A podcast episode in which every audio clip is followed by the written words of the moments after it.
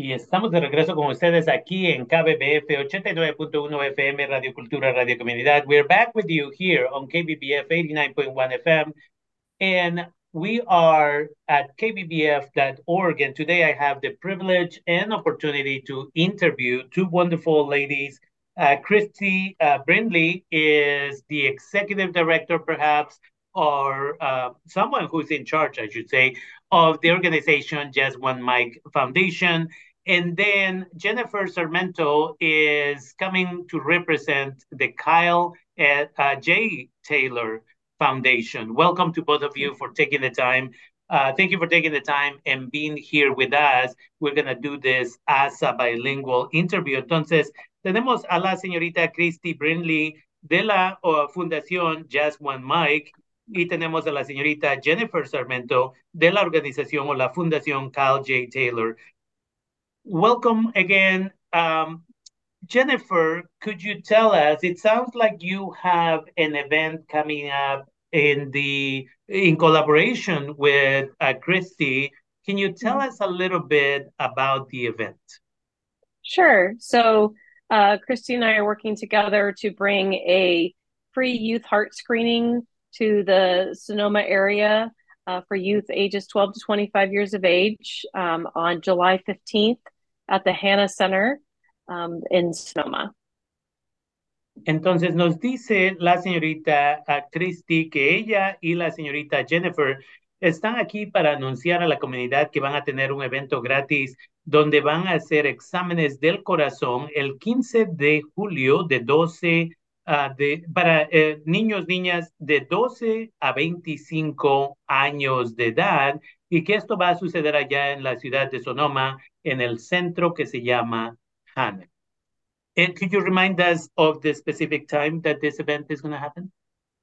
Sure. It's 10 a.m. to 4 p.m. at the Hanna Center. And it's important again for people to know do I just show up to this event? Do I have to make an appointment?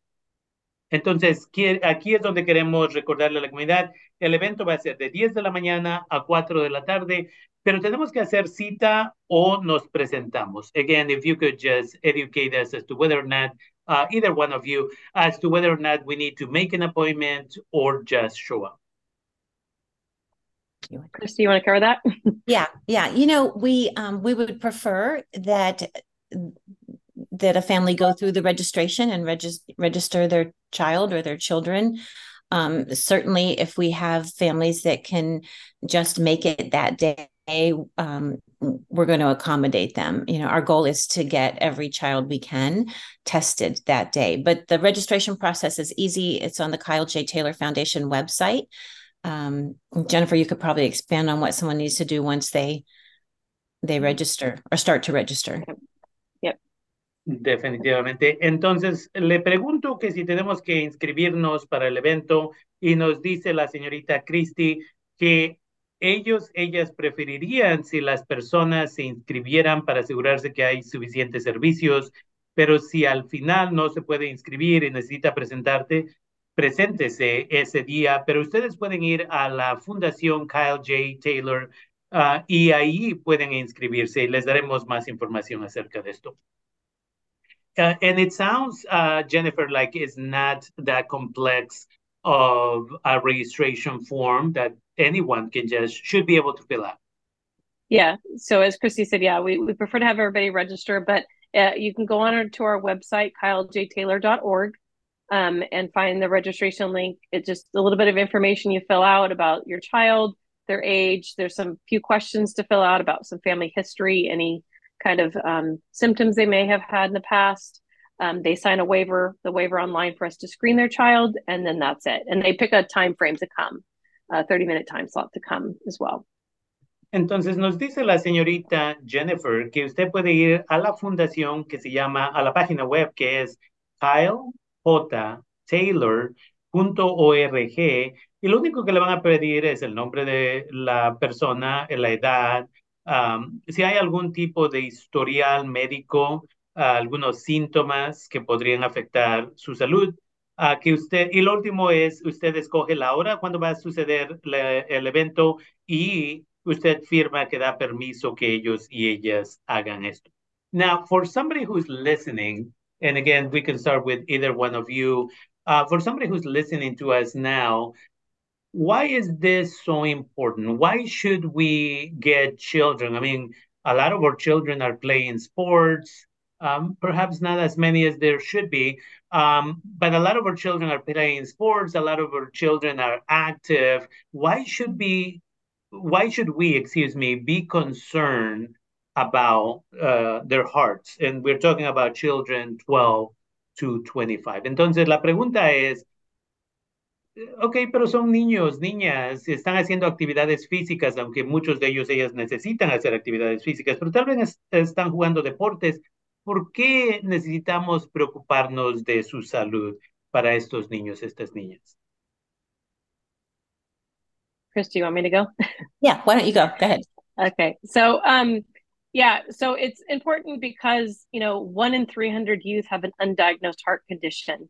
And um, our current basic physicals that our children get miss about 85% of the issues that can cause cardiac arrest. So they, a lot of kids are being missed. And I know for Kristy and I, both of our boys were seemed healthy. They passed their their physicals um, and no sign of anything until you know it was too late. But um, you know, uh, and those stethoscopes miss most of the issues. They have to be seen on an EKG or an echo, and so that's the service we provide. Um, so there's an extra step of checking kids' hearts. Entonces me dice la señorita Jennifer, dice, la realidad es que uno de cada 300 niños, niñas en esas edades de 12 a 25 tiene un problema con su corazón. Y cuando alguien va a hacerse un examen físico, por ejemplo, para participar en deportes, 85% de esos exámenes no capturan esta información. Estos niños, niñas se ven como unas personas sanas y cuando van a hacer esos exámenes físicos, dice, y desafortunadamente no aprenden acerca de la realidad como nuestros hijos que, que terminaron falleciendo, dice. para esto se requiere exámenes que le llaman el ECO y el EKG para detectar este tipo de cosas. Uh, uh, Christy or Jennifer, anything else you would like to share about it? Yeah, I'd like to just add that um, you know this information doesn't is not widespread and it needs to be that sudden cardiac arrest is the leading cause of death for student athletes 12 to 25 it's also the leading cause of death on school campuses 12 to 25 and in most cases there are no symptoms. You know the first symptom is cardiac arrest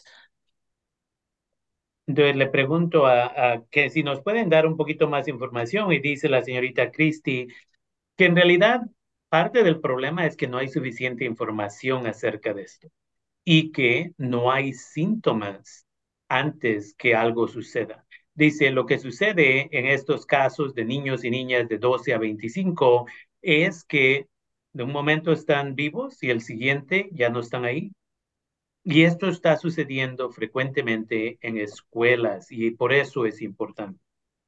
I attended the event that was done at Santa Rosa Junior College Petaluma campus a year or two ago. And it was interesting to see because one of the people who actually listened to this show and went to that event, um, they caught it. And then they got the support that they needed. And again, she participated in sports. She seemed very healthy, but mm-hmm. within 15, 20 minutes, the results were there. So they sent her to an additional testing. And then the mom reached out to me just to say, thank you for announcing this event because now we know, right? And mm-hmm. it's important for people to understand that it is possible to prevent this type of trauma in the family just by taking the time to do this.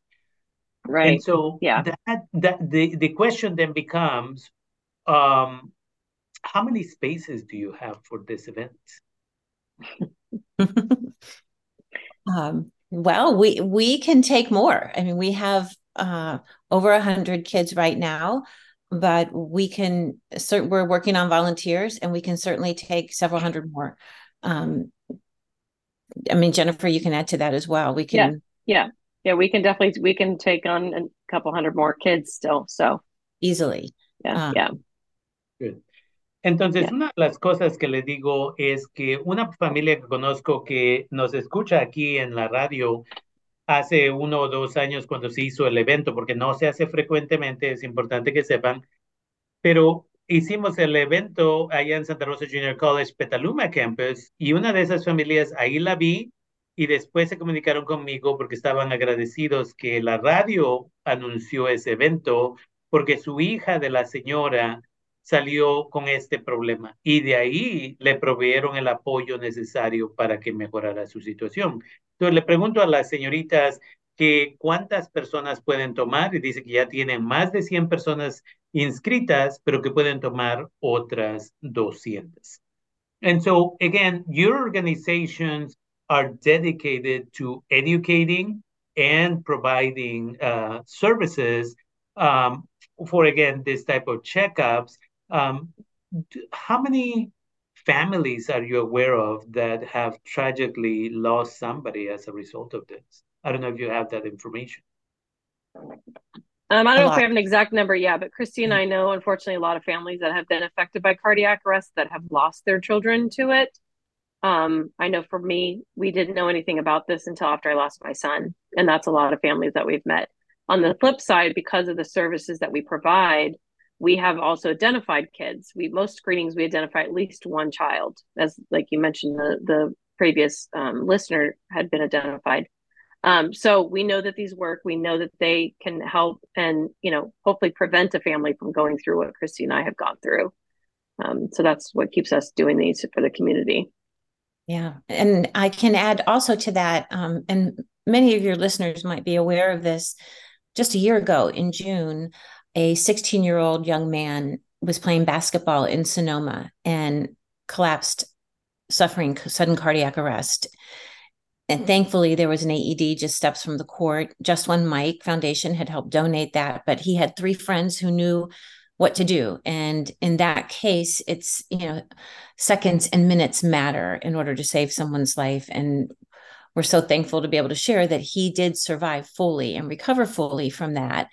Um, but we also learned that there was a reason behind the cardiac arrest that he suffered. And it was an underlying undetected heart condition that his parents knew nothing about because this kind of testing isn't our standard of care.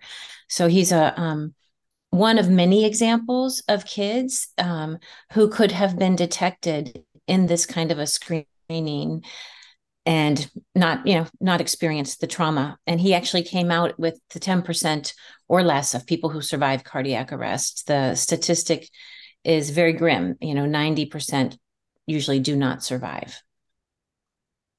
Thank you for that. Entonces les pregunto a ellas acerca de cuántas familias ellas conocen que han perdido a un niño o una niña como resultado de este problema y la señorita Jennifer dice que ella y la señorita Christie conocen a varias, a muchas personas que desafortunadamente han perdido a sus hijos, a sus hijas.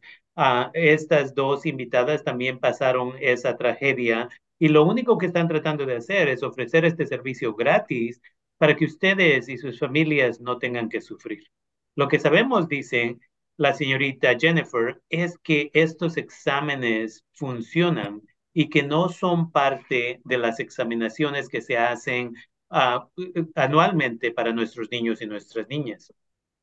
Y la señorita Cristi nos dice que no sabe si la comunidad sabe aquí, pero hace un año, en junio exactamente, en el área de Sonoma, dice, sucedió que un muchacho estaba jugando básquetbol y le dio un ataque al corazón, dice, y en esa situación su fundación de ella, Just One Mike Foundation, había puesto ese sistema para que le pudieran ah, ayudar a ese muchacho. Entonces ponen esto, y le voy a preguntar más de esto en un segundo, para que ustedes sepan de esto.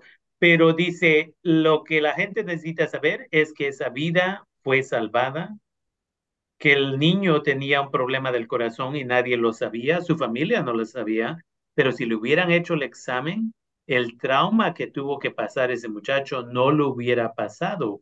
Y eso es un ejemplo de una vida que fue salvada. Dice, una de cada diez no tienen eso. Can one of you talk to us, or both of you talk to us a little bit about this um, monitors or uh, I forget what you call it, in order to be able to help somebody who's going through uh, cardiac arrest. I know that they are expensive. I know that uh, some of your foundations are trying to put them in schools, are trying to put them in other places for easy access. I'm assuming, again, they are expensive and that is not easy to be able to do this. But one of the things that I know that when you do this type of testing for youth, part of the things that I believe you do is you train uh, participants on how to do this should they find somebody in that situation. Yes. Yeah. Absolutely. So, yeah. So what you're the monitor or the the equipment you're talking about is an AED or an automatic external defibrillator. Um, yes. So both Kristy and I's missions are to get as many AEDs out there, and luckily for that young man in Sonoma, Kristy had placed an AED there. You know, could have been a very very different outcome for that young man had that not been there.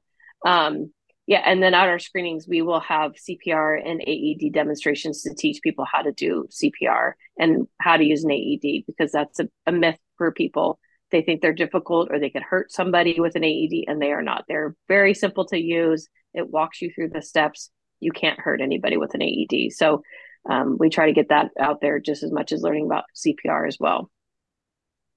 Absolutely. And I would just add to that it an AED is the only way to restart someone's heart that has suffered cardiac arrest outside of a hospital.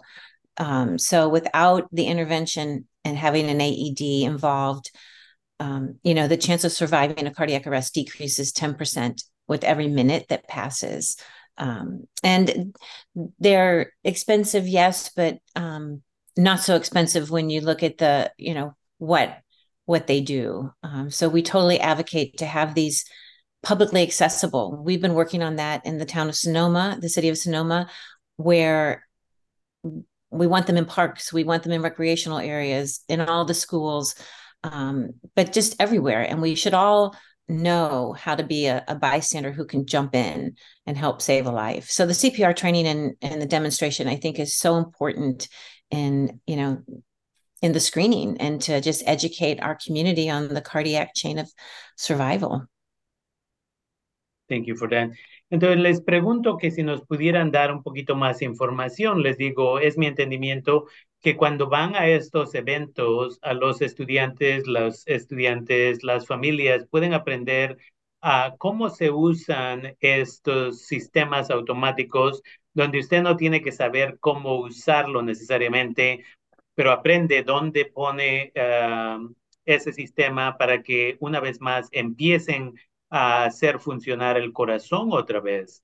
Y lo que nos dicen son dos cosas. Dice, la gente aprende no nada más cómo usar este sistema, pero les enseñamos los primeros auxilios a todas las personas que se presentan. Dice, queremos que la gente sepa que de esta manera podemos salvar las vidas. Dice, por cada minuto que alguien no está recibiendo este apoyo cuando tienen un ataque del corazón, dice, la probabilidad de que puedan sobrevivir baja por 10%.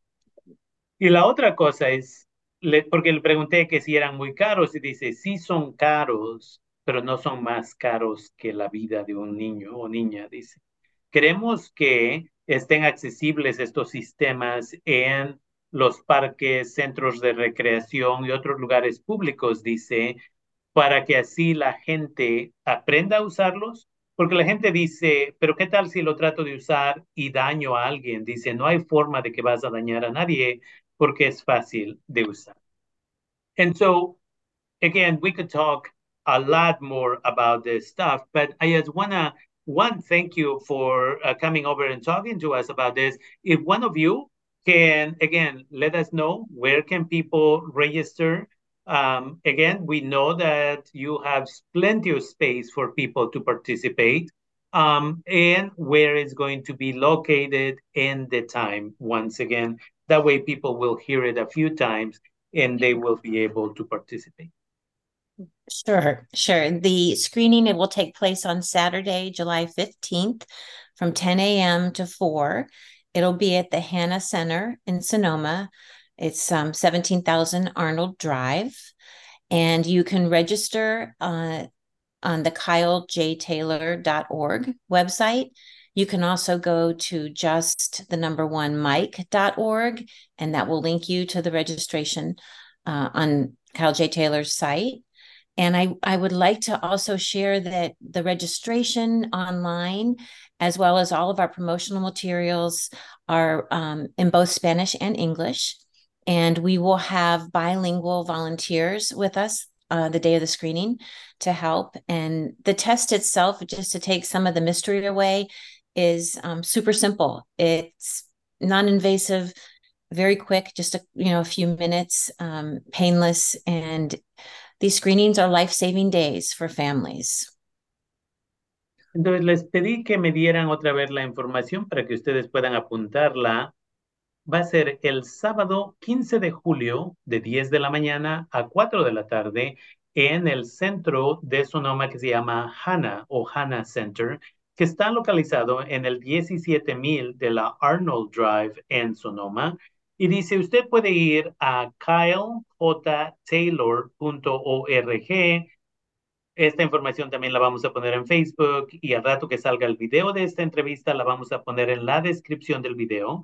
O pueden ir a just, J-U-S-T, el número uno, mic.com y dice que va la información para inscribirse está en inglés y en español y que el día del evento vamos a tener o van a tener, disculpen, a gente que va a estar ahí accesible en inglés y en español. Y dice que no quiere que la gente se preocupe, el examen no es difícil, simplemente les conectan unas cositas para checarles cómo está su corazón, les chequean el corazón y en unos minutos ya salen. Entonces, no se preocupen. And so, again, I just want to thank you both for taking the time and being here with us, Jennifer Sarmento and Christy um, Brinkley. Uh, again, uh, one of you is representing the, uh, Kristy is representing the Just One Mike Foundation, and Jennifer is from the Kyle J. Taylor Foundation. So thank you to both of you for taking the time and again, there's still a couple of weeks, so we will continue to announce this event uh, next Thursday as well, so that as many people as possible will be able to benefit from this wonderful work that you're doing. So thank you to both of you for taking the time and being with us. Gracias. Thank Gracias. you. Thank you for having Thank us. you.